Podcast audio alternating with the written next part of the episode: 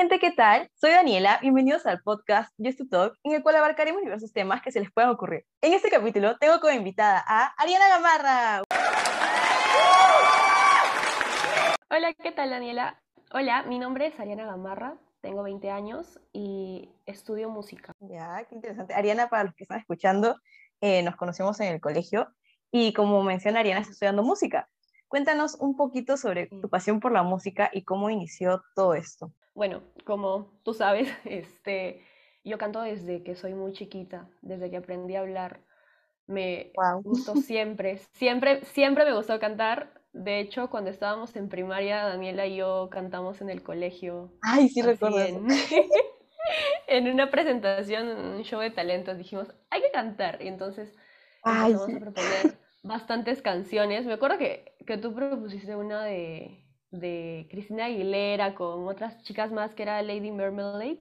Ah, creo que sí. Luego, luego dijimos, no, muy arriesgado. Entonces cantamos, La, melodía de Joy Montana con coreografía y todo. Me acuerdo. Ah, Teníamos que nueve años. Claro, fue en cuarto, en cuarto de cuarto de primaria. ¿no? Sí. Sí. Ah, sí. Entonces, ahí, este, no, o sea, realmente desde siempre me ha gustado cantar. Yo me acuerdo que que yo tengo discos, no, no, no discos, pero o sea, tengo unos discos o cassettes así de chiquita cantando canciones infantiles o reversionando canciones infantiles, porque las canciones infantiles yo les cambiaba de letra y, o, a veces me inventaba canciones también. Este, y bueno, algunos se han perdido porque como antes, como tú sabes, antes los cassettes o los VHS se llamaban, ¿no? Esos que eran grandotes. sí, sí, sí, que parecen unos blocos.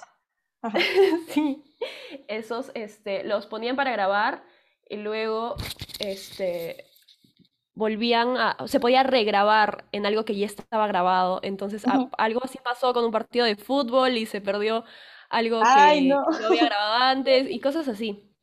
¿No? Y bueno, de chiquita también siempre había sido muy suelta, al parecer yo contaba chistes cuando tenía tres años, me paraba en las plazas y contaba chistes así. ¿De verdad? Sí, sí, yo es algo que yo me enteré cuando fui creciendo y, y, al parecer yo era súper, súper suelta de niña. Y bueno, en los karaokes familiares, karaokes que eran propuestos por mí, porque yo decía, hay que hacer karaoke. Yo me ponía a cantar, me ponía a bailar, y era como que la popstar era un espectáculo, pero yo no me daba cuenta que me grababan, porque si yo me hubiese dado cuenta que me grababan, yo, yo paraba, yo dejaba de, de hacer todo mi espectáculo, porque era, era rochosa, ¿no? Pero felizmente no me daba cuenta y ahora tengo videos de cuando estaba así... Cantando. Chiquita. Cantando, bailando, creyéndome la superestrella y todo. Pero, este, yo de niña o sea, pensaba en esto de cantar, en esto del arte, como un hobby, ¿no? A, mí por sí me gusta el arte, me gusta cantar o me, me gusta todo lo que tenga que ver con el arte, arte artes escénicas, así, siempre, siempre desde chiquita, no ¿Ah, sé, me gustaba la actuación, me gustaba también el arte plástico, ¿no? Pintar, dibujar, y de música desde siempre. En el colegio teníamos una profesora, la Miss Luchita, Ah, y aprendíamos flauta, ¿no es cierto?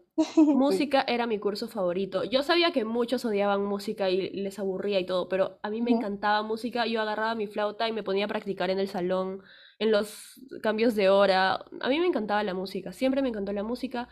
Este, a los siete años me regalaron mi primera guitarra y yo recuerdo que mis deditos no, no podían tocar las cuerdas, no podían alcanzar otros trastes, no, era muy difícil y mi manito era toda chiquitita, parecía un algodoncito. Y obviamente eh, por esa dificultad como que yo dije, ah, bueno, después aprenderé.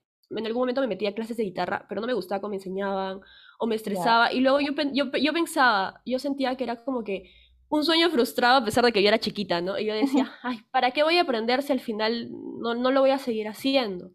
Yo pensaba eso, ¿no? Yo pensaba que yo iba a crecer y yo iba a elegir una carrera convencional o las tradicionales como, eh, no sé, siempre tenía en mente elegir arquitectura o elegir medicina o odontología como mis papás, porque mis papás son de la rama de la medicina. claro también tengo familiares de la rama de la ingeniería, entonces yo decía, bueno, seguro voy a estudiar algo de eso, quiero estudiar arquitectura porque, porque quiero hacer casas antisísmicas y así, ¿no? Yo pensaba, pero siempre he pensado en hacer algo que sirva para, para la sociedad, o sea, en ayudar.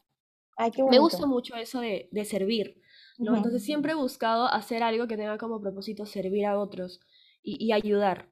Eh, entonces yo crecía con esa idea y cada vez que se acercaba algo que tenga que ver con la música a mí, como que me gustaba, pero luego me entraba el ¿para qué? No, no quiero ilusionarme, no quiero tener falsas expectativas y, lo dejaba. Eh, luego de eso, a los 11 años em, empecé a tener clases de piano y eh, iba avanzando, iba avanzando y luego dije, ¿para qué? O sea, ¿qué propósito le encuentro a esto si, si no me voy a dedicar a esto? y lo veía, lo, veía, muy lejano, lo veía muy difícil, lo veía muy imposible. Yo me acuerdo que cuando tenía cinco años, en la grabación de, de inicial del nido, la profesora pasó y nos preguntó, ¿qué quieren estudiar? ¿Qué quieren ser cuando sean grandes? ¿no? Y todos decían, ay, yo quiero ser bombero, yo quiero ser policía, yo quiero ser profesora. Y yo en mi cabecita de niña, yo me acuerdo clarísimo toda la escena en el salón en el que estábamos todos, yo me acuerdo que yo quería decir, quiero ser cantante. Y lo pensaba, y yo decía, pero esto es muy difícil, es muy... ¿Qué pasa si no lo cumplo? ¿No? Y eso estaba dentro de mí. ¿Qué pasa si no cumplo ese sueño que tengo de ser cantante? Y tenía cinco años.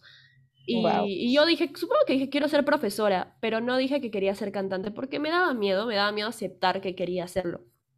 este, pero era algo que, que sí pensaba desde chiquita realmente y es algo que recién tomé conciencia ahora que, que, estoy estudiando música, ¿no? Que empecé a pensar en cómo ha sido mi evolución en darme cuenta de mi vocación.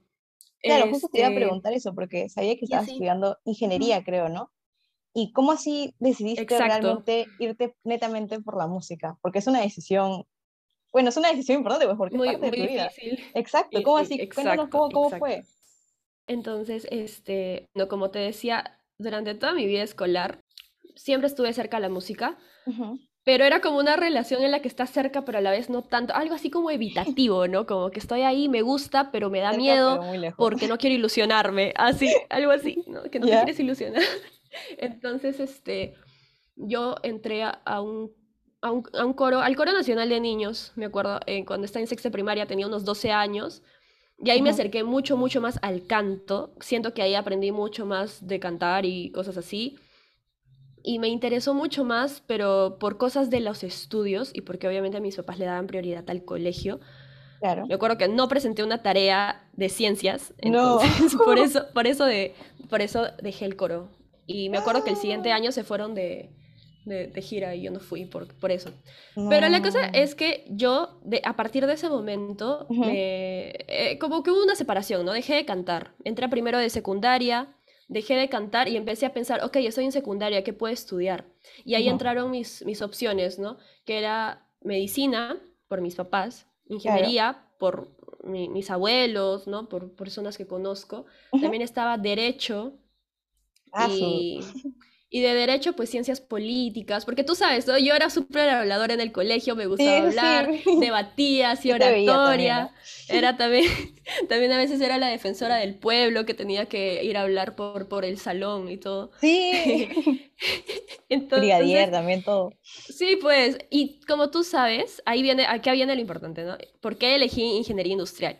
Tú sabes que en el colegio yo era como que la niña bien, la niña que, tiene buenas notas, la niña que, que, no sé, sentía bastantes expectativas sobre mí, ¿no? Como que la niña líder, la que puede elegir un grupo, hacíamos trabajos en grupo, yo usualmente era la que decía, ya, hagamos esto, hagamos aquello, y tal cual como, como lo describiste. Entonces yo dije, ah, bueno, supongo que tengo aptitud de liderazgo, podría manejar una empresa, podría hacer algo de gerencia.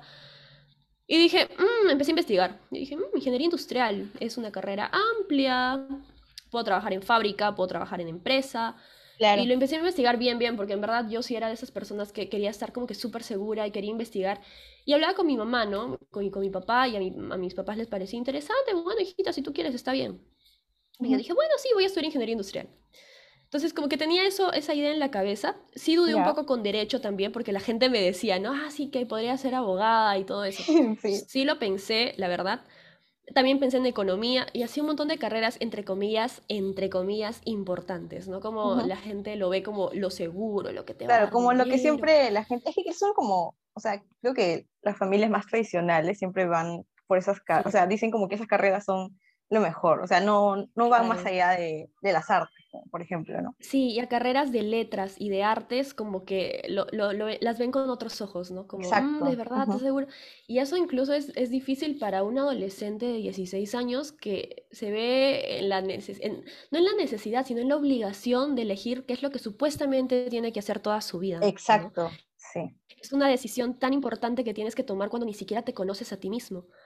Porque yo ahora soy consciente que a esa edad yo no sabía quién era. O sea, quizás sí, ¿no? Pero ahora con todo lo que he vivido pues, con la seguridad que puedo tener, exacto, vamos cambiando, vamos aprendiendo y vamos o sea, tenemos cada vez más conciencia de qué es lo que queremos hacer, porque al final una carrera no te va a definir, ¿no? Tú no eres tu carrera, tú puedes hacer un montón de cosas en tu vida, puedes estudiar un montón de cosas. Yo puedo estudiar música ahora, puedo hacer mi carrera musical y si quiero después puedo estudiar algo más, no sé, o sea, uno puede hacer muchas cosas, ¿no? Pero en ese momento es como que todos te preguntan, ¿qué vas a estudiar? ¿Qué vas a estudiar? Y así. Entonces yo es ingeniería industrial. Yo me acuerdo, tenemos una amiga, Melissa. Melissa me dijo, cuando estábamos en el grupo sentadas así nosotras y todas estábamos hablando de nuestras carreras, Melissa me dijo, te apuesto que te vas a cambiar de carrera. Yo me acuerdo clarito de eso, que Melissa me dijo, te vas a cambiar de carrera. Y yo le dije, ¿qué? No, no, obvio, obvio que no. ¿Por qué? Y Melissa me dice, porque todos los que se van a ingeniería, o la mayoría, terminan cambiándose. Y yo, sí, ¿será? ¿Ah, eso no sabía. Algo así me dijo Melissa. Y yo, yo me cerré y desde ese día yo dije, yo no me voy a cambiar de carrera, yo me voy a graduar en cinco años, yo voy a terminar mi carrera. Está así como que súper obstinada y, ya, y terca, sí. Yo voy a estudiar ingeniería industrial y nada más. Y a la par, en el colegio, yo empecé a cantar con la orquestina. Porque en segundo de secundaria tuvimos unas clases de música, uno de los temas fue canto, coro, me hicieron cantar y el profesor eh, Roberto me invitó a cantar con, con, la orquestina. Y yo pues acepté, y yo me acuerdo que una de las clases que yo fui, me, quedé después del colegio, después de las clases del colegio, eh, regresé, mi mamá me recogió y en el taxi mi mamá me dice, ah, bueno, sí, hijo, te puedes quedar, pero, pero ni se te ocurre estudiar música, ¿no? Me dijo. Ay, no. Y, eso, eso, siento que fue algo que, y yo estaba en segundo y secundaria. Siento que eso fue algo que como que me cortó las alas, ¿no? Pero obviamente en ese momento yo no aspiraba con estudiar música, la verdad yo no, no, tenía ni siquiera mucha información de qué era dedicarse a la música. Entonces yo dije, no, es un hobby, yo le dije a mi mamá, ¿no? Pero yo me acuerdo clarito del taxi, estábamos en el paradero de Villarán en un semáforo. Y yo me acuerdo todo eso. qué raro que me acuerde esas cosas, pero me Impacta, pues impacta. Sí, y me dijo eso y como que lo tomé normal, ¿no? Y bueno, también en, ese tiempo yo también pensaba en estudiar actuación o cosas, siempre cosas... Con el arte. Como que con el arte, con artes escénicas. Y bueno, fue pasando el tiempo, yo seguía cantando en la orquestina, pero yo me acuerdo que uno cuando está ahí ve más instrumentos, ve más cosas y como que se quiere empapar de eso, pero me entraba lo mismo que de chiquita, ¿no? Era como que, pero ¿para qué más?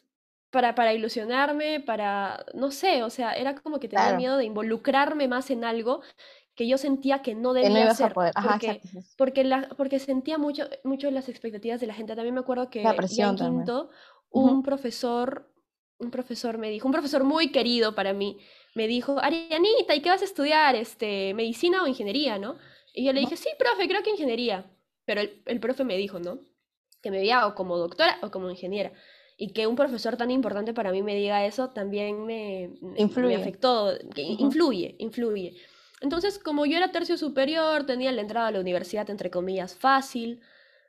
Ya tenía mi vacante en ingeniería industrial en la Universidad de Lima. Y yo dije, bueno, voy a estudiar ingeniería industrial, ¿no? Sí, todo bien.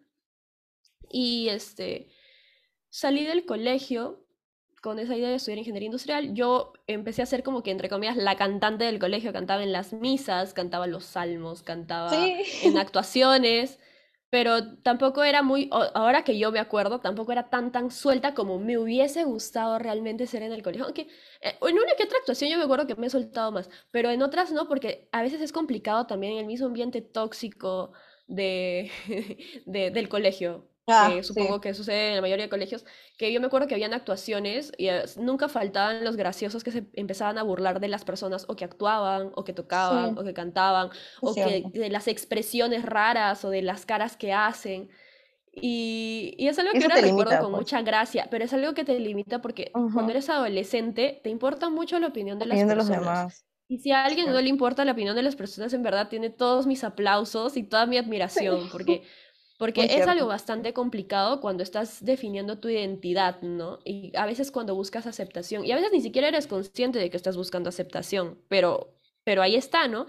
Entonces, Exacto. era algo que de alguna manera como que me limitaba y todo eso, pero me encantaba a mí sentir el apoyo de mis amigas, o sea, o de ustedes, o de los, de amigos también, o de chicas menores del colegio que ni siquiera conocían, me conocían, y ya me, me sacaban solo por el hecho de cantar, ¿no? Y era como que me saludaban, así yo, hola, qué Ay, lindas. qué lindo. Tus fans. Y era demasiado bonito. Pero ya saliendo del colegio, Ujú. dije, bueno, voy a estudiar ingeniería industrial. Y yo dije, bueno, haré empresa, haré algo, mm, ya, sí, todo, todo bien, ¿no? Como que tenía un poco la vida resuelta. Ya. Empecé el primer ciclo y yo era la única chica del colegio que estudiaba Ujú. ingeniería en esa universidad. Los demás eran chicos, entonces era un grupo de chicos y yo.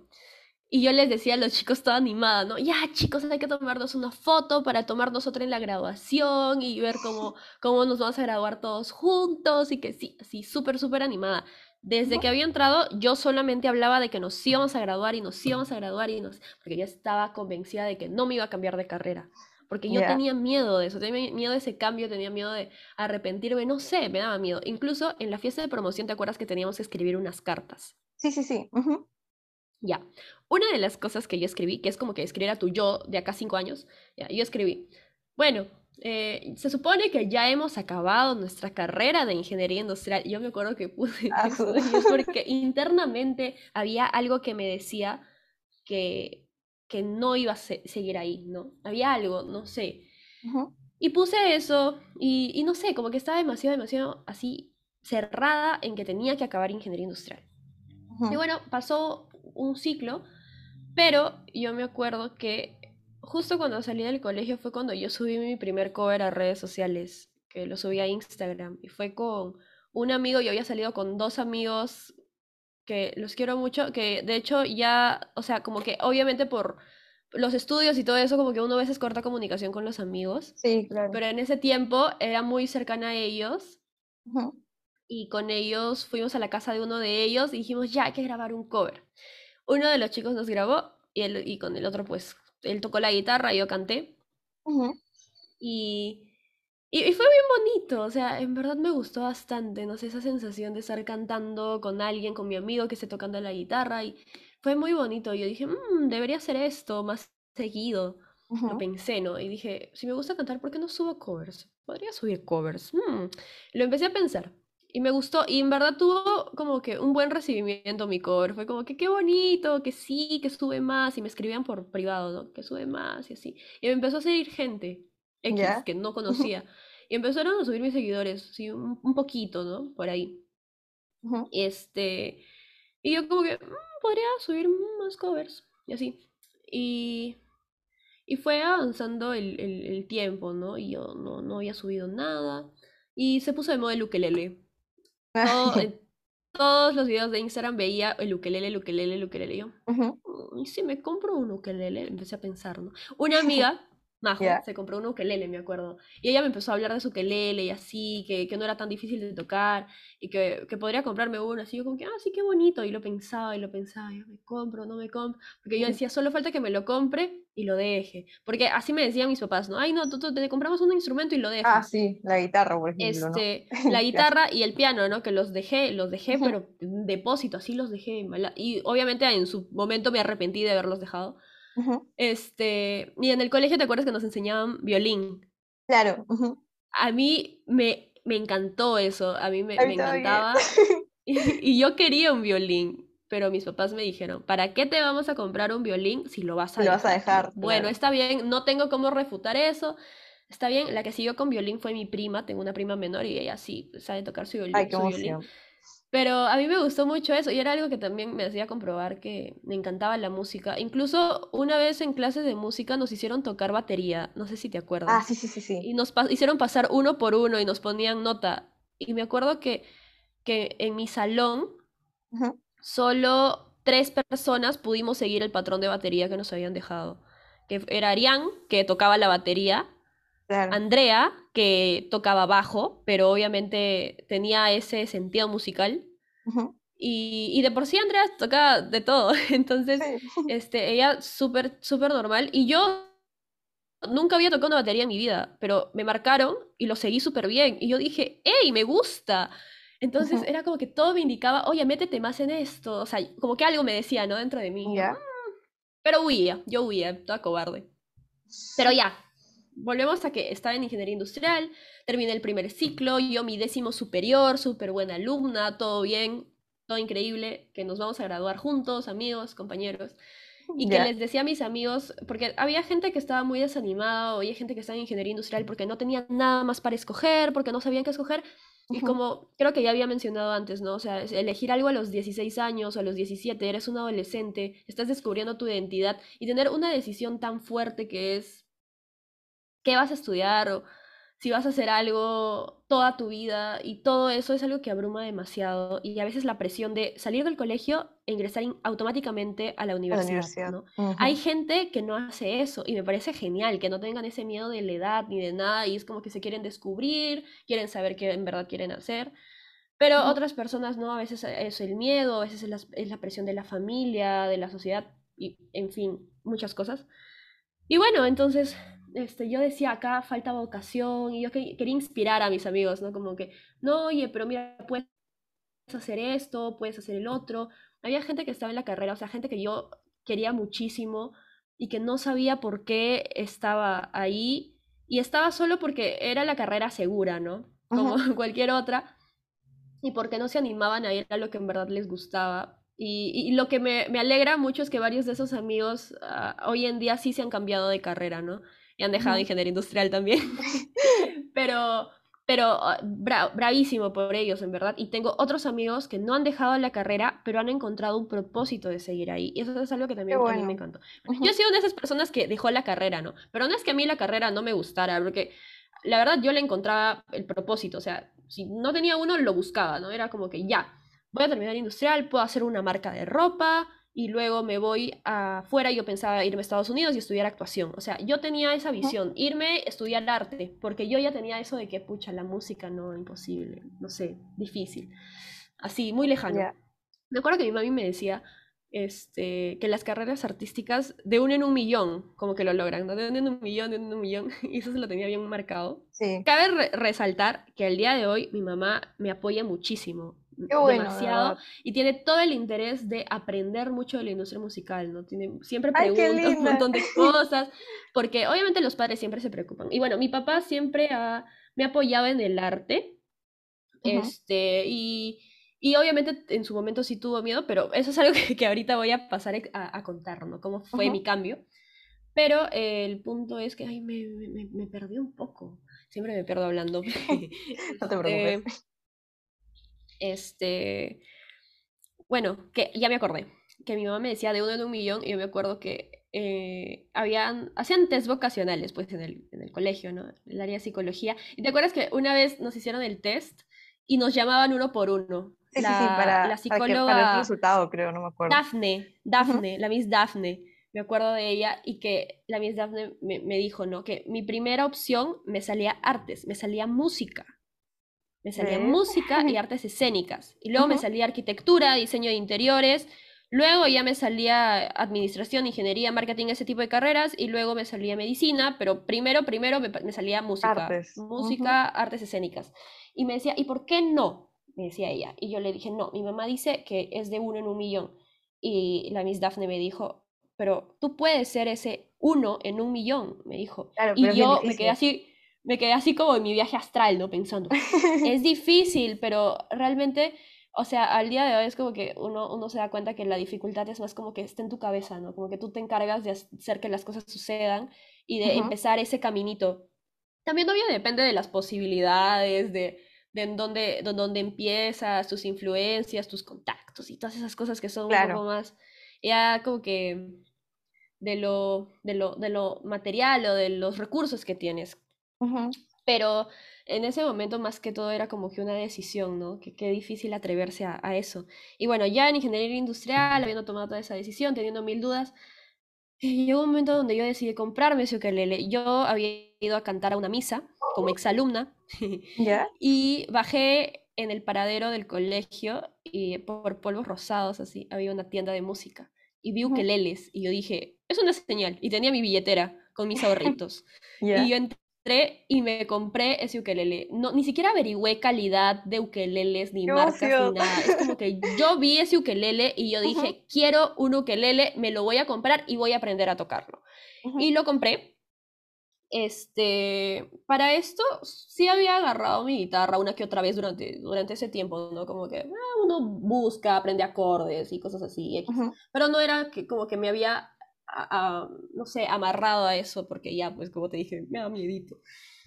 Entonces me compré un ukelele, fui a la misa y ahí estaba este, Sebastián Leiva y Arián, nuestros amigos. Tú sabes que yo andaba para todos lados con ellos, que uno con la batería, el otro con la guitarra. Buen complemento. Ay, a ver tu quelele, qué chévere tu quelele, que no sé qué. Y me piden prestado, ¿no? Y Leiva empieza así, como que a manosear mi ukelele y todo. Y yo feliz con mi ukelele, me fui y ese mismo día empecé a aprender canciones. Buscaba canciones, buscaba la, la, tablatura en internet y me empezaba a aprender los acordes. Empecé a aprender a tocar ukelele, así solo porque quería aprender, quería cantar con el ukelele. Me daba demasiada curiosidad y ahí me empecé a pegar mucho más a la música y a hacer música. Entonces, eso también tuvo que ver con que en ese momento yo empecé a pasar como que por momentos sentimentales y emocionales complicados. Y eso fue lo que me llevó a escribir. Ah, ya, a escribir. Ya has, componido. Sí, he, compuesto, ah, eh, pero eso ha sido... Eso es algo que siempre me ha costado hablar porque a mí siempre que es como que me preguntan y es como que a mí me da como que ese miedito que me digan, a ver, y luego yo, mm, ¿Por qué? Porque siempre que yo... No, ahora a estas alturas ya no, pero por lo general yo siempre he escrito cosas de, de mí, ¿no? De mi vida, mi... Claro, de... o sea, eso se basan las composiciones también, pues, ¿no? Sí, es que hay gente que compone, hay gente que compone y no compone sobre sus historias o sobre su vida, es como que como que solo componen porque sí, porque les gusta hacer música y eso está genial. O sea, hay gente que compone y se inventa historias o se inventa letras y todo eso, pero para mí era algo que era demasiado personal, porque también en el colegio me gustaba escribir. Escribía cuentos, escribía ensayos, escribía los discursos y todo eso. Entonces siempre estuve bien pegada a las letras, incluso participé en concursos de cuentos y todo eso. Y me di cuenta que. Y Daniela, mis cuentos del colegio, esos de comunicación, ¿te acuerdas? Todos mis cuentos tenían que ver con una chica que cantaba y que, y que solucionaba sus problemas cantando. En lo que me acuerdo, siempre era eso. Entonces, era como que, como si estaría hablando de mí misma realmente. Entonces, entonces eh, me empezaba a dar cuenta de esas cosas, ¿no? Entonces, yo empecé a escribir eh, el 2019 porque por, por esos momentos como que complicados que no tenía cómo desahogarme o cómo expresarme, empecé a escribir, agarra mi celular y en notas, yo solo escribía, o sea, no hacía canciones, solo escribía. ¿Por qué? Porque en ese momento me, me costaba, o sea, era como que pensaba, ¿para qué? ¿Para qué le voy a poner música? O sea, ¿cuál sería mi intención de hacer una canción? No, quería separarme de esa idea. Tenía mucho miedo, muy asustada, pero escribía. Escribía, escribía, trataba de hacerlo a veces como prosa y a veces por versos y, eh, y motivarme de alguna manera a que suene bonito, a que suene poético y todas esas cosas estilísticas, pero, pero empecé a escribir y escribía cómo me sentía, escribía mis... En ese momento, no sé, me peleaba con alguien, empecé a escribir, empecé... ¿Sabes qué? Porque no podía decírselo a esa persona, no, no podía, había cosas que uno se cae, hay cosas que uno se calla. y mi manera de callar, mi manera de callar es escribir, porque lo que yo callo lo escribo. Y lo que escribo también lo callo, porque no es que yo lo escriba y lo muestre. Obviamente, en algún momento las personas van a saber cosas que he sentido, van a pensar cosas, van a saber cosas que he pensado y van a conocer un poco más de eso. Es algo que la verdad me da miedo, pero supongo que a muchas personas les da miedo mostrar eso, esa vulnerabilidad de un artista. Más cuando es algo tan personal. Para mí era como un diario. Siempre ha sido como un diario. Era como que pensaba algo, sentía algo y escribía, escribía. Luego pensaba, ala, no, qué, qué, qué, vergüenza que, que, alguien sepa esto, qué vergüenza que alguien escuche esto. O que empiecen a crear historias X y luego rumores, chismes. Y lo pensaba de esa forma. Es algo que yo sé que una vez empiece mi carrera no voy a salvarme de eso.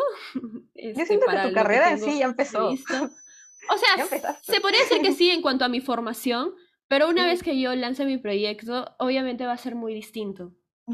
Y va a ser algo que no puede parar, porque lanzas tu proyecto y no puedes detenerte. Entonces, este, bueno, como te decía, ¿no? Empecé a escribir y, y, y tenía lo que lele y como que una cosa lleva a la otra.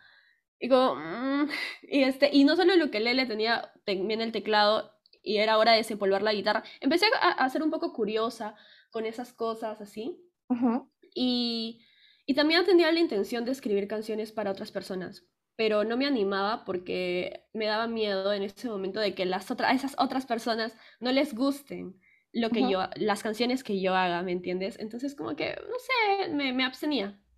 Pero como que ahí estaba la intención y yo dije, ala, me encantaría saber de música, me encantaría estudiarla, me encantaría saber cómo hacerla. Entonces, ahí fue cuando yo asocié todo, no sé si has escuchado de ese término, creo que se llama, espérate, lo voy a, lo voy a googlear, Ikigai, Ikigai, que es como que tu propósito de vida. No, primera vez que, que, me entero de eso. No, no, no. Sí, es Ikigai, que es tu propósito de vida. No, espérate. Sí, sí, sí, sí, sí. Uh, lo encontré. Ya, mira, que es juntar, mira, cuatro conjuntos, ¿no? Lo que amas, lo que necesita el mundo, lo que te pueden pagar y en lo que eres bueno.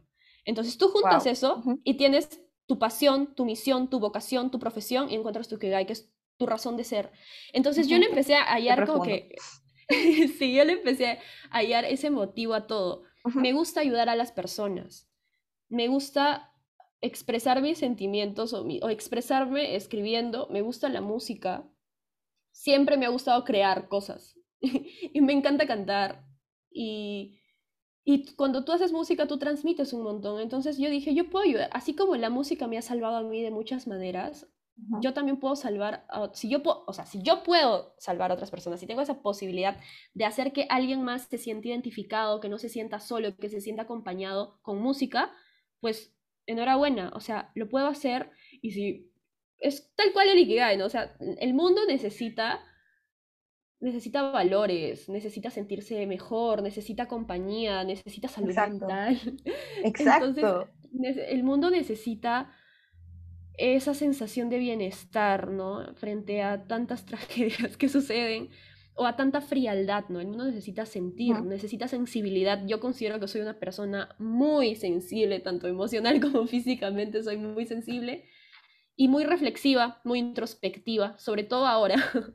y bueno, empecé a, y me di cuenta, o sea, ¿y soy buena? Sí, soy buena, o sea, es como que me costaba, te juro que me costaba admitirlo o reconocerlo. Y yo dije, ok, o sea, hay tantas personas que me admiran, o sea, yo sentía la admiración de la gente y era como que yo decía, ¿qué ven ellos en mí que quizás yo no lo estoy viendo? Y yo dije, ok, pero sí soy buena y puedo ser mejor. O sea, creo que todas las personas pueden tener una semilla y pueden mejorar un montón, pueden formarse y hacer realmente lo que ellos quieren. Entonces yo dije, ¿qué pasaría si estudio música?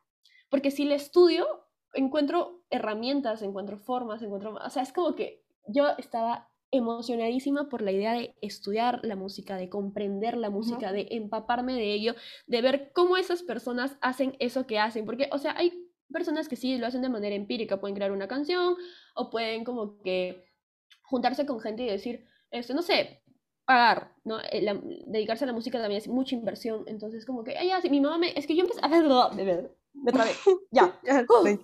en esos tiempos yo, yo empecé a hablar con, con un, con un productor que había empezado a seguir en, Instagram, ¿no? Y me dijo, oye, sí, que puedes venir a mi estudio y que puedes grabar algo, un cover, una canción, lo que sea, ¿no? Emoción. Entonces, mi, incluso, incluso, incluso, incluso mi mamá habló con, con él y estábamos hablando para que vaya al estudio, no sé qué, y mi mamá me, dice, y mi mamá me dijo, todavía no habíamos hablado de cambiarme de carrera, mi mamá me dijo, ¿por qué no te hace una canción, este chico, y sacas una canción tú también? Porque yo le había dicho, mira mamá, que esta chica ha sacado una canción y que estas personas también, así, ¿no? Como que yo ya empezaba como que, mm, puede ser, podría... Y, y, mi mamá me dijo eso, que el chico me haga una canción. Que... Yo le dije, mamá, en el momento que yo saque música, quiero que sea mía, o sea, quiero que sea un mensaje de mí, quiero que sea algo que salga de mi corazón, que salga de mí. no quiero sentir, o sea, era como que desde ya yo ya estaba decidida a que en el momento que lo haga quería que sea algo mío, quería que sea, quería ser sincera con eso, no solamente una cantante, sino o cantante y intérprete, ¿no? Quería, quería comunicar algo porque al final ese era mi propósito, ¿no? Claro, transmitir a través de Ayudar, transmitir, ayudar. Yo sé que no le voy a agradar a todos, yo sé que no le voy a gustar a todos porque, o sea, todos, sabemos, todos tenemos gustos musicales. exacto. Todos comparan a los artistas. Es algo que, a lo que recién he ido tomando conciencia, a lo que recién me estoy preparando mentalmente, porque es algo realmente bastante complicado. Este, pero, pero, pero eso. Entonces, este. Ay, me, me, he ido un poco por las ramas, pero. No, pero, el punto es. Pero cambiaste de carrera. Pero, claro, exacto, ahí voy. Entonces, Entonces yo empecé a investigar sobre la carrera de música en la UPC, porque tenía amigos así que estudiaban ahí. Y no solo ahí, también busqué en la UCIL y en la, en la católica, ¿no? Este, cada universidad ofrece sus, sus, sus, mallas curriculares, diferentes cosas y todo, pero a mí me llamó más la atención la de la UPC. Bueno, cada quien con sus preferencias, obvio. Eh, este, quiero aclarar, eso no es publicidad a la UPC. Este, entonces, eh, empecé a investigar y yo dije, ¿qué pasaría si estudio dos carreras? Primero pensé eso, ¿no? Estudio en las tardes música, en las mañanas ingeniería, porque no cabía en mi cabeza que mis papás... No, no, eso no hubiese funcionado para nada. En mi cabeza no entraba que mis papás acepten que me cambie de carrera. Y yo mismo no lo aceptaba. Me daba terror cambiarme de carrera, me daba terror pensar que había, entre comillas, gastado un año o tirado un año, porque pensaba mucho en el tiempo, ¿no? Decía, ya tengo 18, me voy a cambiar de carrera, voy a terminar mi carrera a tal edad. Era algo que me daba mucho miedo. Yo decía, claro, no me quedo. Ah, no, hasta ahora recuerdo y puedo sentir esa sensación que me daba en ese momento, ¿no? Que es cambiarte de carrera. Y yo sé que no solo me pasa a mí, o mucha gente que se da cuenta que no está en lo suyo y que quiere irse de ahí. Qué complicado. Y me daba miedo pedirlo también, ¿no? Entonces yo dije, ya, algo menos descabellado sería si me voy a otra carrera que esté en la U, en la misma U, en la U de Lima. Sí, ya. Y les pedí a mis papás cambiarme a comunicaciones. Ya. Pero yo ni siquiera estaba bien segura de cambiarme a comunicaciones. Quería irme a comunicaciones por letras y porque había unas cosas de musicalización que había visto en la malla. Ah, y, yo, yo, dije, ah, puedo ir por ahí. Y, y, me sigo preparando a la par con, con la voz y, y, cosas de compo, no sé, como que empecé a pensar por ahí. Mm, y así. Hablé con mis papás y mis papás me dijeron que no, porque ni siquiera me notaban segura, porque, porque no, porque luego cambio de decisión y que les parecía muy raro eh, esa actitud en mí. Es, Mucha presión. Eso, esas cosas hacen que te pongan presión a ti. Recuerdo y, Sí, y, sí, sí, realmente sí. Entonces, yo lo pensé, y obviamente mis papás me decían todo eso porque se preocupaban por mí y porque, o sea, son tus padres, ¿no? Y yo dije, bueno, está bien. Y mi papá me dijo, mira, mira, hija, yo te propongo, y me acuerdo que yo fui con mi papá, mi, con mi papá siempre tenemos conversaciones, nos vamos en el carro al lado de un parque y empezamos a conversar, ¿no? Qué lindo. yo le dije todo eso a mi papá, mi papá me dijo, mira, he hablado con tu mamá, y yo te propongo que continúes con ingeniería industrial y yo te voy a apoyar si quieres estudiar canto, si quieres estudiar tal cosa o tal cosa, si quieres hacer una canción, si quieres hacer esto, si quieres empezar un proyecto, yo te voy a apoyar, pero también demuéstrame que en verdad te interesa eso, ¿no? Y mi papá me dijo que suba covers a redes sociales, sube covers, me dijo, o sea, canta y todo eso. Y dije, sí, sí, papá, lo voy a hacer. No lo hice, Daniela, no lo hice. O sea, no lo hice como quedé con él, no lo hice sé cómo quedé con él, pero también fue porque ya, o sea, eso me lo dijo faltando un mes para que acabe, eh, no sé, el, segundo ciclo, ¿no? En el 2019. Y ya terminando eh, los exámenes finales, estaba estudiando para mi penúltimo final y mis papás me llaman y me dicen, este, hija, queremos conversar contigo, anda a la sala. Y yo, Mm, ¿Por qué? Y yo dije, de repente me van a preguntar cómo me está yendo en cálculo, porque en cálculo sí estaba como que bajando mis notas a partir del parcial. ¿Por qué? Porque yo entraba a cálculo y en vez de prestar atención a cálculo, yo estaba viendo cosas de arte, de teatro, de música y cosas así. Canciones que me quería aprender, nuevas cantantes, así, y todo eso. Ya. Entonces, ya todo lo que era este, la segunda parte del ciclo, como que no le presté realmente mucha atención. A la par iba a una academia para reforzar y como que sí aprendía y todo, pero es que ya no estaba el interés ahí. Ya, ya lo había perdido. Pero igual yo estaba rindiendo y todo porque era mi deber como estudiante. Entonces, este, yo pensé que me iban a hablar de eso, pero no. Me hablaron de que cómo me veía de acá 10 años, qué quería hacer con mi vida y muchas más preguntas difíciles y profundas. Y yo me, me, quedé un poco en shock, no entendía lo que estaba pasando. Y mis papás me dijeron, para ese entonces yo ya había reordenado mi vida, ¿no? O sea, la posibilidad de cambiarme de carrera ya se había ido. Yo había dicho, ok, voy a terminar ingeniería industrial y luego voy a hacer esto. Porque yo les había dicho a mis papás, yo no voy a ejercer ingeniería, o sea, estoy estudiando por las puras, quiero cambiarme de carrera. Pero ellos que no, y bla, bla, bla, bla. Entonces, bueno, supongo que eso también a ellos los dejó pensando, conversaron y todo. Este, y, ahí mi papá me dice, ¿no? Este, bueno, hija, eh, hemos estado conversando con tu mamá y hemos decidido, te vamos a proponer algo, que si quieres estudiar música, te vamos a apoyar. Daniela, yo no les había pedido nunca estudiar música. no sé cómo ellos supieron, no sé cómo supieron eso o si lo manifesté, porque ahora creo en eso del manifestar y, la, la atracción y esas cosas un poco más espirituales. Entonces, este... Te quedaste en shock. Sí, me quedé en shock y me puse a llorar. Me puse a llorar por dos motivos. Uno, porque estaba emocionada y en shock por esa oportunidad y posibilidad y saber que mis papás me estaban apoyando en algo que me resultaba tan imposible y pensar en que iba a estudiar música y que era algo que realmente quería hacer y me emocionaba demasiado.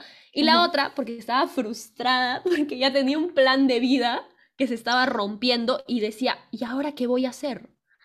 Y también las mil dudas que se te vienen en la cabeza cuando te vas a dedicar una carrera de arte, ¿no? ¿Realmente es para mí? ¿Realmente soy buena? ¿Realmente lo voy a hacer bien? O sea, mil dudas, mil, mil dudas.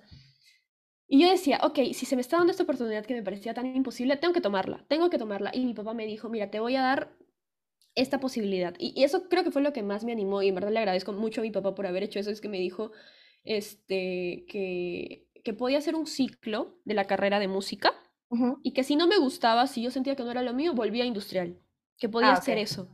Creo que con eso me dio mucha confianza, ¿no? Me quitó un poco el miedo y también me dijo, bueno, para ingresar a la carrera de música tú tienes que dar una prueba de aptitud, que es como que de afinación, te tocan unas notas, tienes que afinar, ven también si tienes ritmo, tienes que hacer un patrón de, rítmico con tus manos y con los pies, algo así.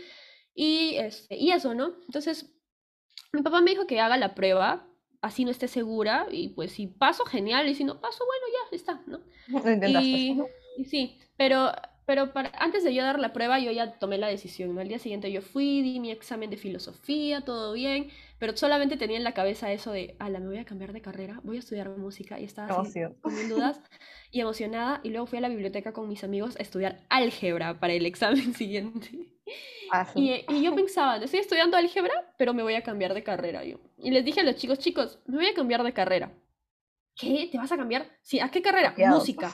¡Wow! Wow. Entonces, pero dijeron que obviamente si me estoy cambiando de música es por vocación, no porque no pueda con, con ingeniería industrial. Es más, varias personas, sobre todo adultos, que me han preguntado y que yo les he dicho me he cambiado de carrera, han pensado que yo no podía con ingeniería, pero mm, no. Pero no ha sido por eso, ha sido porque es tu pasión. No, realmente sí, o sea, es más, me gustaba la carrera, terminé este, también en quinto superior, tenía muy buenas notas, ese ciclo también, pero no me sentía en, en, mi casa, no, no, me sentía cómoda. Incluso pensé ir a la, o sea, ¿cómo se llama? Al departamento de psicología de la universidad, porque me sentía demasiado confundida, demasiado rara. ¿Qué voy a hacer con mi vida?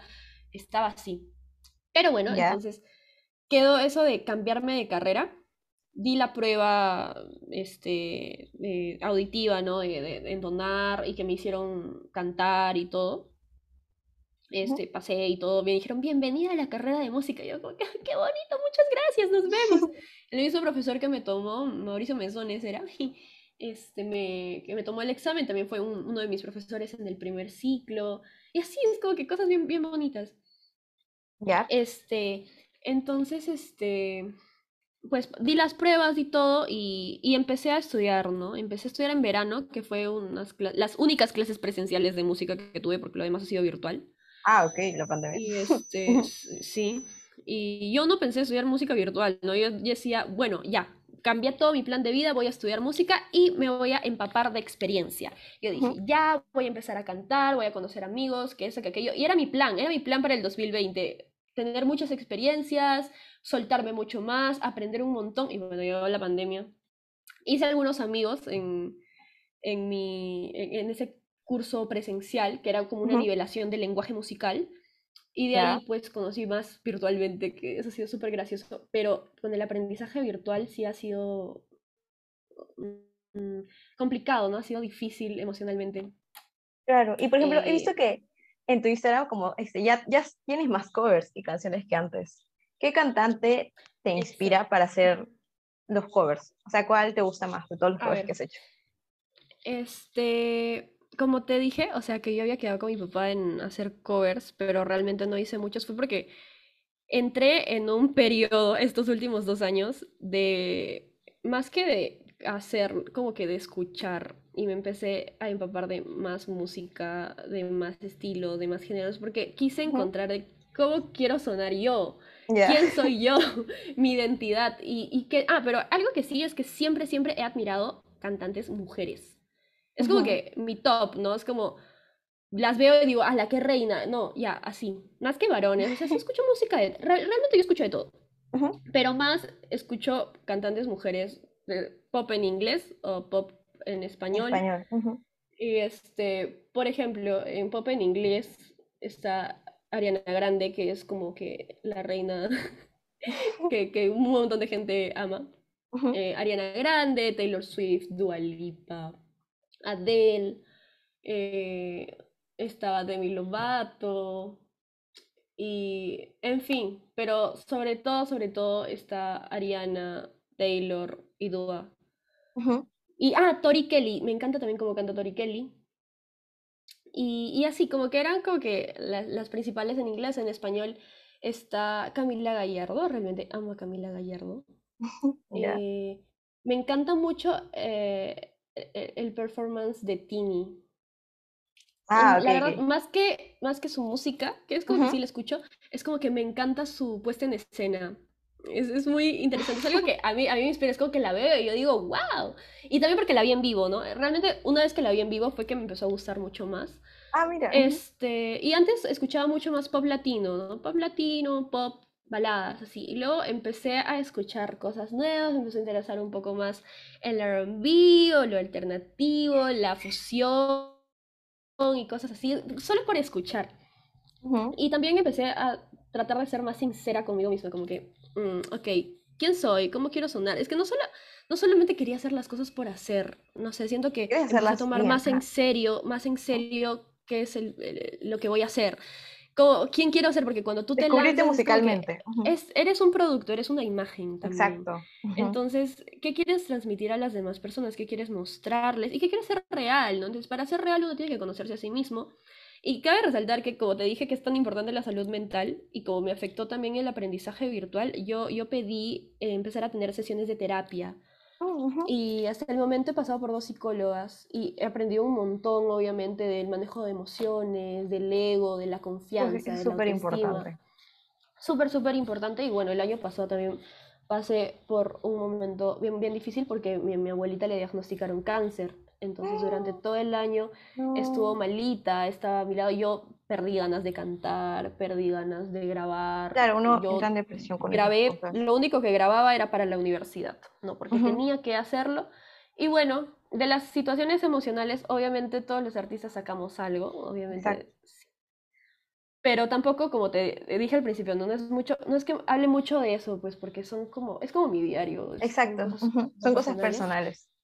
Pero, creo que ahí está la magia en su momento cuando, cuando lo pueda contar a alguien, le pueda contar a alguien o le pueda mostrar a alguien y alguien que también se siente identificado, que lo escuche, que... Y ¿Pero qué te gustaría transmitir en tus canciones? Lo que tenga cada canción, o sea, quiero decir, eh, si te das cuenta, todas las canciones, hay canciones que son bien cliché, ¿no? Como, ay, sí, que el amor y todo eso.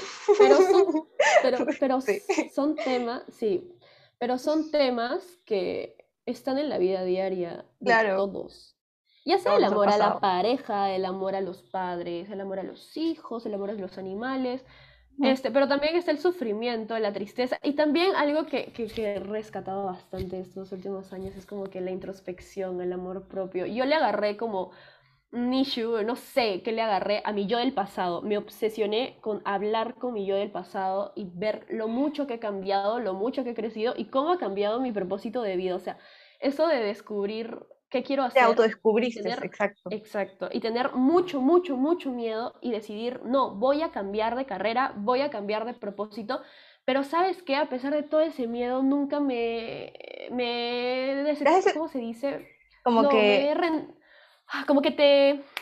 O sea, como que estás feliz con la ah. decisión que tomaste, no te arrepientes. Claro, que no te... Exacto, arrepentirse. no me he arrepentido, a, pesar de que mis papás me hayan dicho, oye, ¿no has pensado? En el principio, ¿no? Porque ellos también dudaban, tienen miedo como padres, pero con el paso del tiempo ellos han ido aprendiendo cómo se mueve esto. Y cada vez que yo hablo de esos temas, mi papá sobre todo se emociona un montón y mi mamá también me escucha mucho y como que buscan la manera de apoyarme siempre, ¿no? La cosa es que ellos también quieren verme motivada, me quieren ver bien.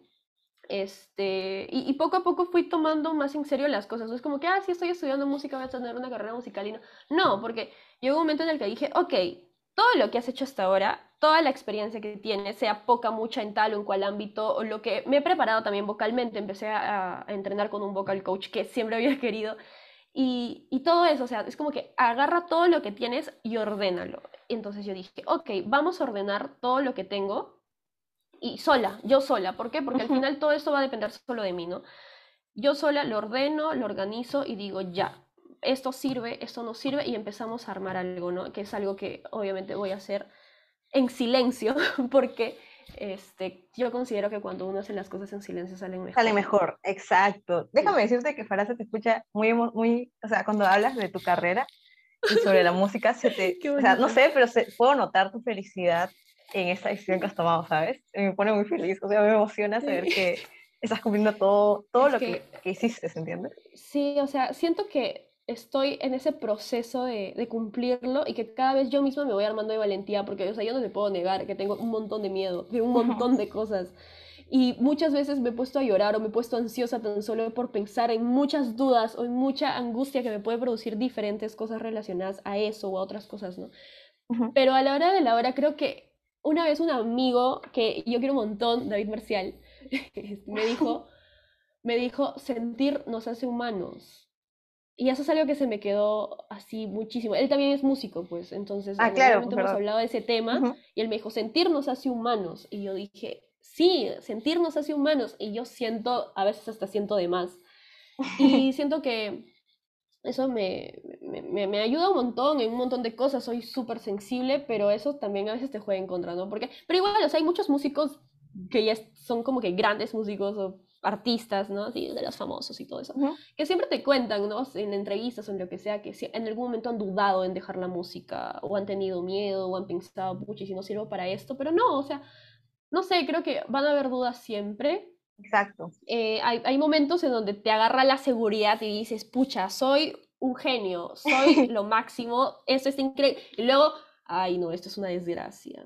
Pasa. eso me pasa o creando o grabando. A veces grabo voces así, es como, ay no, ya no quiero subir esto. a veces me pasaba eso, ¿no? Y no sé, a veces esa, esa inseguridad. En, el arte tengo amigas bailarinas que también suben sus videos y dicen, ay, bueno, falta esto, falta aquello. Y yo digo, no, está increíble, amiga, está increíble, baile, baile es increíble. Y así, en, sobre todo en el arte, es que es algo que tiene tantos estigmas, y que, no sé, es como que cuesta que, que sea aceptado, ¿no? Entonces, cuando ay, estoy estudiando música, estoy estudiando arte, y te miran raro, así, mm". Sí, exacto. Pero ahora no, yo digo, ah, no, yo estudio música, yo estudio música. Súper orgullosa y feliz, porque al final es tu pasión. Y no sé, o sea, cada vez es como que uno tiene más seguridad en eso, es como que empiezas a aprender más, pero también es contraproducente, porque a veces aprendes más y te dan más miedo, te, da más miedo, o más, no sé, más dudas, pero a la vez más seguridad y, y te sientes muy muy bien, siempre me sentí en casa. El hecho de estar rodeada de gente que tiene vocación, que tiene pasión, que tiene mucho amor por lo que hace, este, es genial. O sea, he conocido gente desde, o sea, creo que los amigos que tengo ahora son gente que a mí me han sumado un montón, ¿no? Desde mis amigos, mi enamorado, mis amigas, que están en la música. Yo he aprendido un montón de ellos y son, son gente que ha apostado mucho por mí, que me ha hecho creer más en mí y que yo he dicho, hey, yo tengo mucho para dar. Entonces es como que uno también se, se fortalece de esa manera, ¿no? Y también me gusta como que, no sé, tengo amigos que quizás les encanta la música, pero no tienen una visión muy clara de lo que quieren hacer. Y a mí me gusta ayudarlos, es como que, ya, pero ¿qué te gusta? ¿Haces esto, haces aquello? me encanta ayudar a la gente. Pero, pero bueno, sí, eso.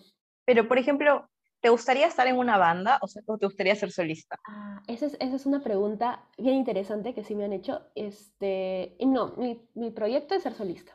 He pero estaba una, banda, pero... estaba una banda antes, ¿no? ¿O no? No, o sea, ah. ah. anécdotas, anécdotas. Cuando yo estaba en primaria, ah, tenía una amiguita, este, llamada Natalie, ¿te acuerdas de Natalie? Sí, sí, sí, sí. Ya, con ella teníamos una banda que era en en sí como un juego, pero a la vez no tan juego, porque nosotras decíamos que íbamos a ser como Hannah Montana y que íbamos a, a, a tener pelucas para que nadie nos reconozca.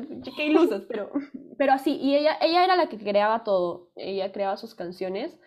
Y, y ahora me acuerdo, ella es demasiado adorable y bonito, ¿no? Pero obviamente pasaron los años, cambiamos de salones y como que quedó en nada, pero es como que esa primera experiencia de que, ah, sí, estoy en una banda. y bueno, y de ahí quisimos armar una banda con Leiva y con Arián, pero bueno, no salió bien. Y cada uno se fue por, por, su lado. propios, por, su lado, por su Somos amigos y todo, pero por, por lo que van a hacer, ¿no? Y yo fui la que se fue a música y yo fui la que dije, yo quería una banda, o sea, no es mi propósito, no sé en qué tanto me sumaría, quizás no descarto trabajar con personas, hasta haciendo coros o lo que sea, porque es, es o sea, hacer música en sí es súper chévere, pero mi proyecto sí, de, de todas maneras va, a ser como... Es ser solista, claro, porque yo veía en Instagram que subías a veces como que tú cantando y un amigo tuyo tocando la guitarra así y salía todo así bonito y pensaba, por eso pensaba, creo que estaba haciendo una banda, pero ahora sé que es solista. Ah, claro, no, pero claro, igual todo solista tiene su banda, ¿no? Entonces, o sea, ah, su banda que, toca. Entonces, entonces no sería tanto como parte de una banda, pero sí como... Acompañamiento. Y, y, mi, y mi banda. Y el día en que yo tenga mi carrera ahí puestita y tenga mis músicos ahí, siento que voy a ser de esas personas que les da demasiado crédito a los músicos que le acompañan, a quien me produzca, a los que mezclen, porque a todos los que te han ayudado. Hay, hay, todo un equipo detrás de un proyecto, detrás de un lanzamiento, y no se les da crédito. Es como que todos les dan crédito al cantante, a la figura, al artista, pero no a los compositores, o a los productores, o ni a los bailarines, a los directores de video, en fin, un montón de cosas, ¿no? Y es, es, es, es, es un poco triste, a mí, a mí me molesta un poco. O está cantando alguien y a la vez hay un guitarrista que está haciendo un solazo y es como que, oye, qué chévere, pero las personas, ay, sí, el cantante, el cantante. Y yo como cantante digo, no, no, quiero darles ese protagonismo. El crédito cada uno, exacto. Es, es, muy importante. O cuando escuchas una canción, hay gente que solamente se fija en, en la línea melódica y en la letra.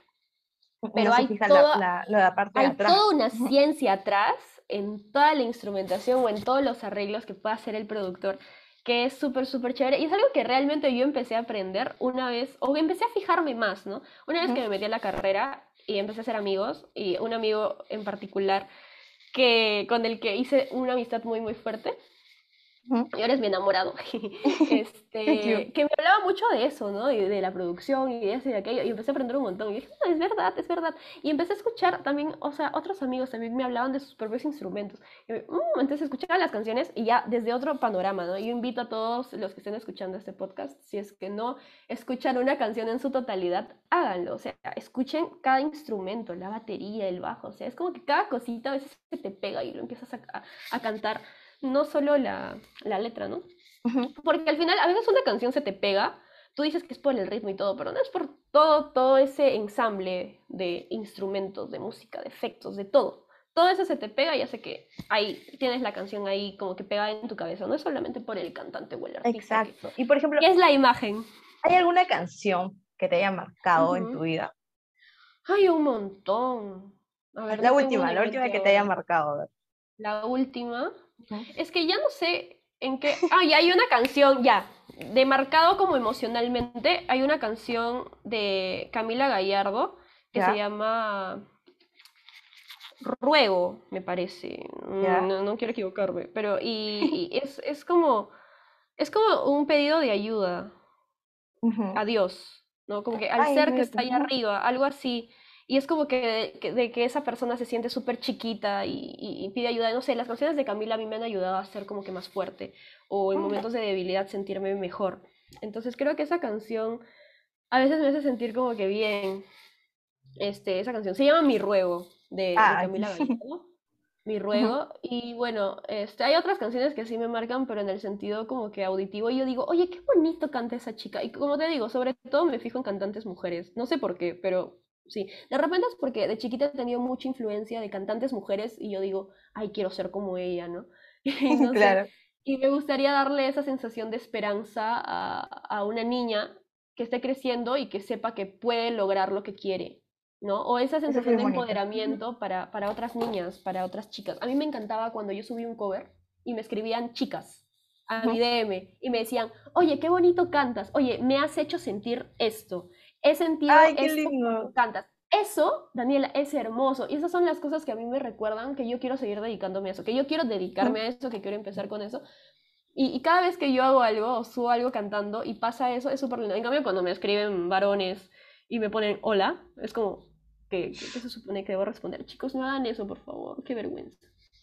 Este, es, es diferente, pero cuando me escriben personas así, X, sobre música o cosas así, es, bien bonito, pero como te digo, a mí me encanta cuando me escriben chicas, porque siento que si yo puedo ayudar a otras chicas, es que van a ayudar a mi, yo, mi, yo de chiquita, mi yo de chiquita y no sé, eso es bastante, bastante bonito y es una de las razones por las que...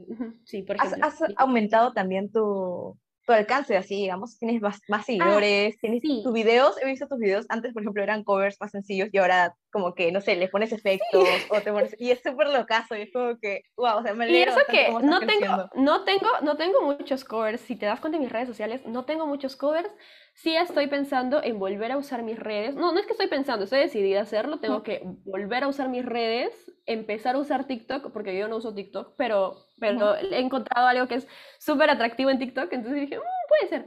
Y este... Y es que sí, o sea, antes subía mis covers solo con cámara y del, del celular, ¿no? Y cantaba y todo.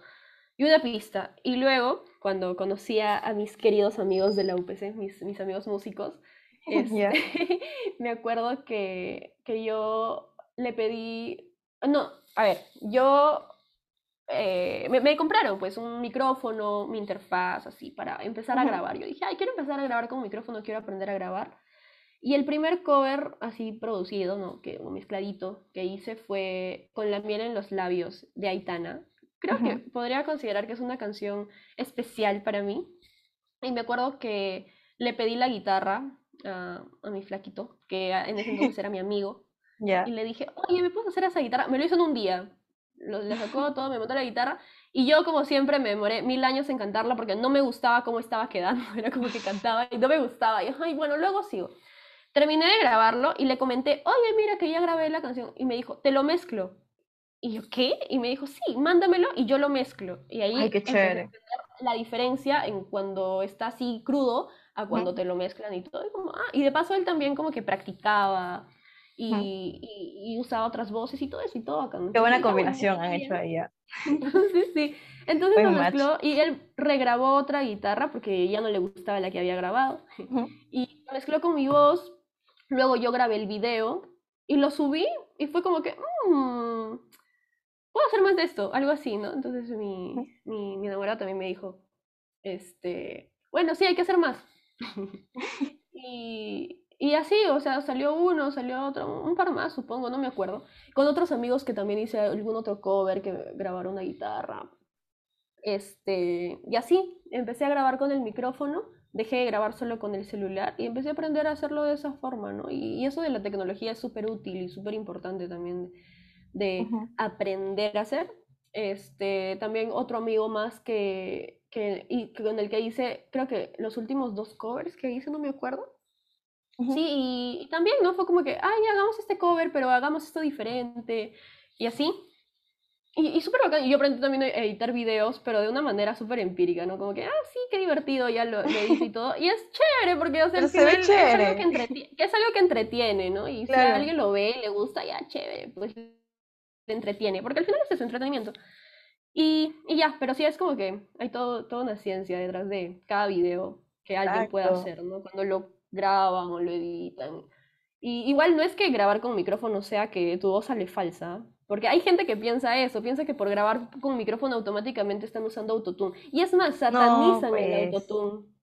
Satanizan el autotune y piensan que es algo malo, que es súper falso. Realmente cuando se nota mucho, o sea, cada quien con sus gustos, ¿no? Pero el autotune es un efecto. Es un efecto y, y a veces suena muy bacán. Por ejemplo, tengo un cover de, de Dualipa que, que hay unas voces atrás que grabé, que están como que, como que de, acompañamiento, por decirlo así, las vocals, eh, son, tienen autotune, pero puramente por efecto. Pero para acompañar. Como que cuando, cuando mi flaco me mandó eso, fue como que yo le dije, oye, no tiene mucho autotune. Me dijo, sí, pero es un efecto, escúchalo. Y yo como que, ah, bueno, sí, está, está, Me encanta que tengan una combinación tan buena los dos, de verdad. Realmente, realmente es, es, es bastante lindo, es, ha sido bastante lindo conocerlo de esa forma, a pesar de que haya sido virtual. Pero esa es una de las cosas chéveres de la música, ¿no? Cómo te une con gente. Y tengo amistades que también... O sea, el hecho de conocerlos por la música es súper, súper bonito. Mis amigas, así tengan gustos diferentes. Tengo amigas que, que les gusta música como yo, como, como a mí, más pop y así. Y tengo amigas que les gusta música más antigua, ¿no? Como Selena, Whitney Houston, o, o que son más salseras y todo. A mí me gusta la salsa, me gusta bailarla, pero no me veo como cantante de salsa pero me, me, encanta ver a, las chicas que, que, les encanta cantar salsa, así como que, ah, sí, vamos, y, y, así, ¿no? Cada quien con sus gustos diferentes, pero es muy enriquecedor todo ese ambiente, como que Exacto. todos nos apoyamos o nos ayudamos o, o ya sabemos con quiénes podríamos trabajar por afinidad, y es muy bonito, o sea, sentir ese apoyo, sentir que conozco a mis amigos y que me dicen, oye, sí, que, que te deseo muchos éxitos en esto, oye, que eres una capa en esto, que, y esto y aquello. Es, es bien bonito. Yo también me gusta mucho felicitar a mis amigos y decirles, oye, puedes hacer esto también. O sea, como que impulsarlos a hacer más es súper lindo. Pero a veces me pasa eso de que, que quizás a muchos les pasa, ¿no? Que uh, ayudas a otros y no te ayudas a ti mismo. Entonces, eso es Exacto, algo que todo tiene que estar nivelado. Y es algo que empecé a corregir y dije, mm, ya, también me toca ayudarme a mí, trabajar por mí. Y ahí fue que llegó ese momento en el que yo dije, creo que fue cuando enfermó mi abuelita, que yo empecé a pensar mucho más en esto de lo efímera que puede ser la vida y en cómo tú manejas tu vida. Y yo dije, yo quiero, quiero, quiero, quiero, quiero, ¿no? Quiero ya. Ponte seria, no es como que sí, vas a hacer las cosas, no. ¿Qué quieres hacer? ¿Cómo lo quieres hacer? ¿Quién eres? Y empecé a pensar mucho en eso, en mi identidad, en lo que me gusta y y en ordenar todas mis ideas y, y, todo eso. Entonces, en algún momento ya no voy a ser solo Ariana Gamarra, voy a ser inserte nombre artístico. Mi nombre de usuario es Aria Gagu. Mis amigos en la U me llaman Gagu. De repente se queda así, de repente no, no lo sé, pero yo ya me siento muy identificada con que me digan Gagu. Aunque en, la, en el colegio me decían Farah, ¿no? Porque es el segundo nombre. Porque había muchas Arianas. Entonces era Farah, Farah, Farah. Y de Farah pasamos a Gagu de la nada por mi nombre de usuario, aunque unos amigos de, del colegio me empezaron a llamar así. Los amigos con los que hice mi primer cover, ellos me empezaron a llamar así, Luciano y Renato. Y de ahí, ya pues en la universidad me empezaron a llamar Gagu, Gagu, Gagu, y así quedó. Y no sé, pues cuál será mi nombre artístico. Pero, por ejemplo, pero ya llegará un momento. dime, dime, dime. Llegará un momento en el que ya no solo seré Ariana Gamarra y, y, y mostraré quizás como que otra, otra perspectiva en la que se me puede ver, pero siendo real. En verdad algo que yo quiero mucho es hacer ser real, ¿no? Mostrar algo muy sincero a las personas. Y por ejemplo, ¿cómo te ves acá en un par de años más? En un par de años, obviamente, ya puse mi proyecto en marcha. Ya estaría como que mi carrera. Y este, lo que más quiero creo que es que, eh, lo, lo, que te dije, ¿no? O sea, hacer que otras personas se sientan mejor o se sientan bien. O, o es que mira, aparte de tener eh, el apoyo de un público para un artista, también es muy satisfactorio solo el hecho de, de, de hacer lo que te gusta, ¿no? Entonces, claro. que va a ser, voy a seguir aprendiendo mucho más de mí, me voy a seguir descubriendo voy a mejorar mucho más mi salud mental eh, y voy a enseñar lo que sé y creo que voy a volver a escuchar este podcast porque yo estoy segura que en unos años lo voy a escuchar y va a ser algo que voy a recordar y probablemente me ponga a llorar y, diga como que, hey, Ariana del 2022, estamos logrando, ¿no? Y es, considero que soy una persona positiva Miedosa, pero positiva. Aunque ya no, ya no soy miedosa. Yo escribí mis propósitos de año nuevo, ya no más miedo, porque sí estaba muy, muy miedosa, muy dudosa, porque a las que yo considero todas las posibilidades del mundo, así. Es, es, y como te digo, soy muy introspectiva, muy reflexiva y todo, así súper, súper sensible. Pero eso es bueno también. Sí, claro, porque soy muy observadora, tomo mis precauciones, quiero hacer bien las cosas, no solo lanzarme a la piscina y ya, pero a la vez sí lanzarme como que con, con, la seguridad, no es como que lanzarte sabiendo nadar. Y creo que es por eso que yo me empezaba a preparar, que he empezado a aprender, que... Y, y, todo eso, ¿no? Al final aprender es súper, súper útil. Y, claro. y tanto lo técnico o lo musical como también aprender en lo emocional, ¿no? Porque al final cuando tú te lanzas a, a esto de, de, de la vida pública, o pretendes eso, este, es complicado, ¿no? Ya sea por los comentarios negativos, por el hate que te va a llegar, y porque te enfrentas a la comparación. Yo odio la comparación, realmente siempre he odiado eso de, de, la comparación, pero sé que es algo de lo que me voy a exponer, entonces ya uno se va preparando mentalmente para eso, para afrontarlo. Claro, y por ejemplo, Ariana, de verdad ha sido, o sea, hemos conversado un montón y realmente ha sido un gusto tenerte hoy aquí con nosotros y hemos hablado un montón realmente, así que siento que este podcast va a durar bastante. Y espero que sigas consiguiendo y triunfando con tus sueños, porque como te digo, me ha alegrado bastante escucharte y, y saber, porque creo que estás sonriendo mientras has hablado de tu pasión y, todo, y se siente muy bonito. Y de verdad estoy muy, muy contenta de que estés logrando tener tantos seguidores, Gracias, subiendo tus, tus, tus podcasts y subiendo tus cosas. Igual tampoco es que tenga muchos seguidores, pero pero ahí, ahí vamos, pero o sea, definitivamente tengo que trabajar mis redes y todo claro, eso. Pero y igual es súper bien. a practicar, ¿no? Porque esto de, de o sea, que yo, y es que yo no me veo como influencer, es como que las personas públicas siempre se graban y todo, y yo soy toda rochosa. Pero a la vez no, es como que enfrentar, ¿no? Solo es enfrentar, claro. aprender y todo eso. Además, también te veo haciendo tu podcast y me siento como que, ay, qué chévere que estés haciendo un podcast. Pero tienes un talento increíble, Ariana, de verdad, y ahora ya, ya eres más consciente de eso y sé que vas a triunfar bastante y, sé que vas a llegar a bastante gente y vas a ser inspiración también para otras chicas que quieran comenzar su carrera igual que tú. Y me alegra bastante por eso. Y quisiera saber si antes de terminar tienes alguna frase o recomendación que quisieras darle a los que te están escuchando. Ay, realmente tendría tanto por decir como siempre, soy muy habladora, perdonen, perdonen, pero principalmente que si son, están escuchando adolescentes eh, que están saliendo del colegio, que no tienen que tener la vida resuelta en ese momento. Yo tengo 20 años y sigo sintiéndome chiquita. Y es que sí, soy chiquita, ahora, ahora lo sé, ¿no? Soy chiquita, pero, pero, pero principalmente eso, que no tienen que tener la vida resuelta ahí, pero que tampoco se lo tomen tan a la ligera. Es como que uno tiene que ser consciente de sus metas, tiene que plantearse metas para poder caminar hacia ellas, encontrar que está haciendo las cosas con propósito, sentir una motivación, ¿no? Buscar esa motivación y que tomen en cuenta eso del Ikigai. La verdad, cuando yo lo encontré me pareció bastante bonito, ¿no? Si se sienten perdidos, es como, como buscar cada parte de, del Ikigai y que, y que el miedo es normal. El miedo es normal cuando tú sientes lo que haces, cuando, cuando algo es realmente emocionante y quieres ir por ello, el, el miedo es, siento yo, y por muchas personas también, esos miedos, esos nervios, es como que un impulso a que, ok, acá es, tienes que enfrentarlo, porque pues, considero que esa satisfacción de enfrentar un miedo es súper chévere. Que es lo que yo sentí cuando ya empecé a estudiar música y no me arrepentí, ya voy a media carrera, voy a empezar quinto ciclo, entonces es como ¡ah! súper genial. Y bueno, este, que sean sinceros consigo mismos, porque yo me estuve engañando diciendo, que voy a, voy a terminar industrial y voy a terminar ingeniería y no fui sincera. Entonces, ser sinceros con nosotros nos ayuda mucho, no solo por el tiempo, ay, el tiempo, que es algo también que nos, que nos quema, ¿no? La cabeza, que es como, ay, no estamos perdiendo el tiempo, que tengo esta edad y que qué más voy a hacer. No, eso es algo tan relativo. Y yo siempre que veo esas frases que me parecen de la nada, como que, preocúpate por ti, ¿no? El camino es tuyo. A veces tú miras alrededor y ves cómo la gente avanza de una u otra manera y te empiezas a comparar con esas personas, de, ya sea de cosas similares a ti o, o, de, otros, o de otros rubros, lo que sea, y tú dices, pucha, ¿yo qué estoy haciendo? Es que es distinto, ¿no? Cada persona tiene su, su camino, tiene sus gustos y tiene su tiempo también. Creo que todo pasa por algo. Y si todo no pasa por algo, entonces hay que encontrar el porqué, ¿no? Una, una enseñanza. Siempre hay algo que rescatar de todo lo que nos, de todo, de todo lo que nos pasa. Me parece muy lindo lo que has dicho, Ariana, de verdad.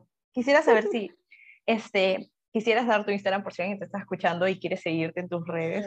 Hola, bueno, si quieren seguirme en mis redes, mi Instagram es ariagagu, o sea, aria de Ariana, pero solo Aria, A-R-I-A, y Gagu, que es G-A-G-U, Ariagagu. O sea, algunas personas no entienden cuando lo digo, pero es Ariagagu.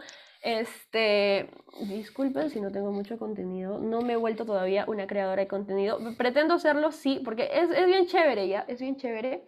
¿Y por qué? ¿Por qué no? ¿Por qué no? Me encanta cantar, me encanta grabar videos, me, me encanta hacer muchas cosas. Por ahí de repente me atrevo a soltar algo que sea mío, que es algo que he estado pensando ya bastantes meses, como que mm, deberías, deberías, deberías. ¿Por qué no? Porque yo no soy mucho de compartir eso, pero creo que el momento en el que lo suelte y comparta, no sé, es, es bonito, ¿no? Y ya, y poco a poco, si se unen a, a mi familia digital y se vuelven mis amigos virtuales, pues, pues nos vamos a conocer mucho más. Y bueno, van a, van a estar pendientes de qué es lo que pase después de este podcast, ¿no? Con la carrera Gracias, musical de, de una niña, sí. Gracias, Ariana, por estar aquí con nosotros hoy.